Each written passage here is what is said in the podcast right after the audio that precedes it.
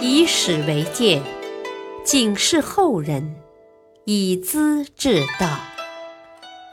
品读《资治通鉴》，启迪心智。原著司马光，播讲汉乐。第一百二十集，王猛门师见桓温，凡事妒忌，犯死罪。后赵的石勒消灭了前赵的刘耀，派两位大将，羌族人姚歌仲和氐族人蒲洪镇守关中。这两人，你不服我，我不服你，一番争斗，蒲洪占了上风，干脆自称秦王，改姓为蒲。后来，他的孙子苻坚竟做了皇帝。史称前秦，建都长安。公元三百五十四年春天，东晋主将桓温带领四万大军前来讨伐，到达长安城外，却止步不前了。附近的百姓从来没有忘记自己是晋室的臣民，牵着牛羊，挑着酒桶，夹道欢迎。许多老人拉着士兵的手，泪水直流。啊，今生总算还能看到官军了。可始终没有什么上层人物和著名人士来见。桓温很纳闷儿。有一天，来了个年轻人，名叫王猛，他是北海郡（今山东潍坊一带）人，家境贫困。一直在洛阳卖竹器为生，后来有高人指点，便深入嵩山之中，潜心学习兵书。年近三十，才到华阴来隐居。听说桓温到了，外衣也来不及穿，披着砍柴时的粗麻布片，赶来坝上军营求见。桓温非常高兴，请他帐中上座。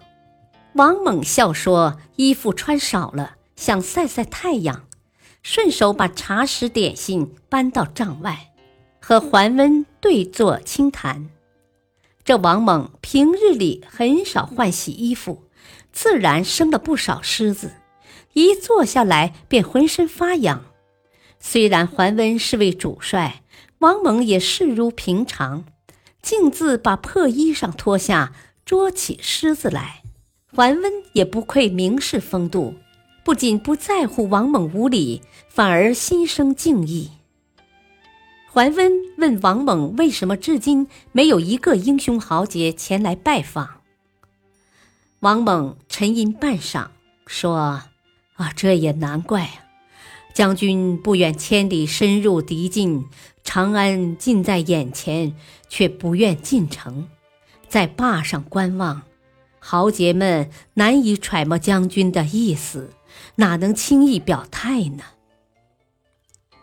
桓温含糊其辞，笑笑说：“ 哦，佩服佩服，我们江东无人能与先生相比呀。”王猛很清楚，桓温不敢前进，别的人就心存顾虑。如果打不赢，桓温自可逃回江东。而拜访过他的人只能坐着等死。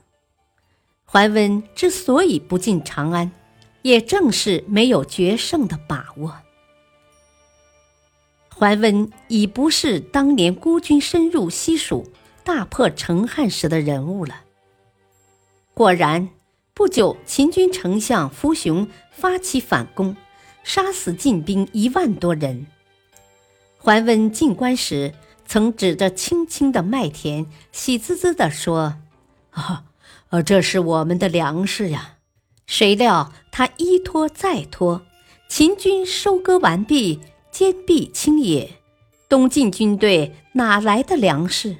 一次败仗便逃之夭夭了。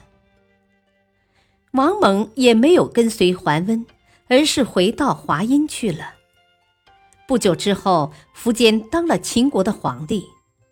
在这以前，他便请到了王猛，两人一见如故。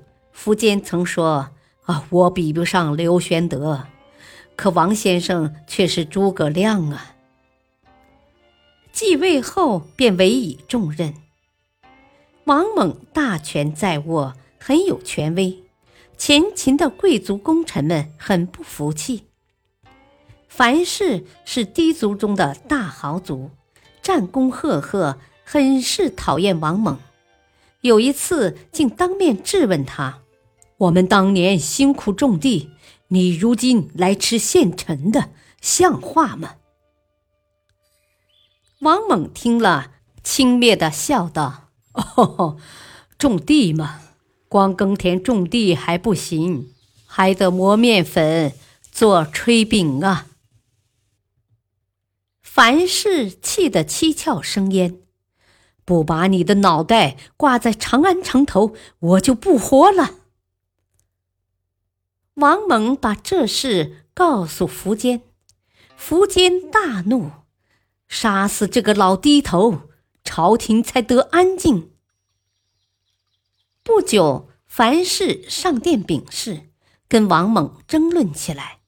说到恼火处，他猛然站起，扑向王猛，挥舞拳头，完全忘了是在皇帝的面前。苻坚气急了，当即喝叫侍卫把老头拉出殿外，一刀就砍下了脑袋。此后，王猛的地位才真正得以巩固。苻坚给王猛加了八个官职，都是重要的位置。王猛坚决推辞，苻坚硬要给，结果一年内连升五次。有人背后诋毁，苻坚不问真假，马上逮捕治罪。于是下面再也没人敢嘀咕不平了。王猛当时才三十六岁，他敢作敢为，不怕权贵的威势。光禄大夫强德。是苻坚的舅父，好酗酒，恃强行凶，拦路抢劫财物，掠夺百姓的妻女，是长安一霸。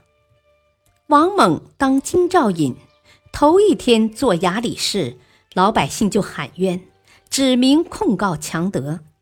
王猛把他抓到，写好罪状，报告苻坚，还没等批示下来，尸体便摆在大街上示众了。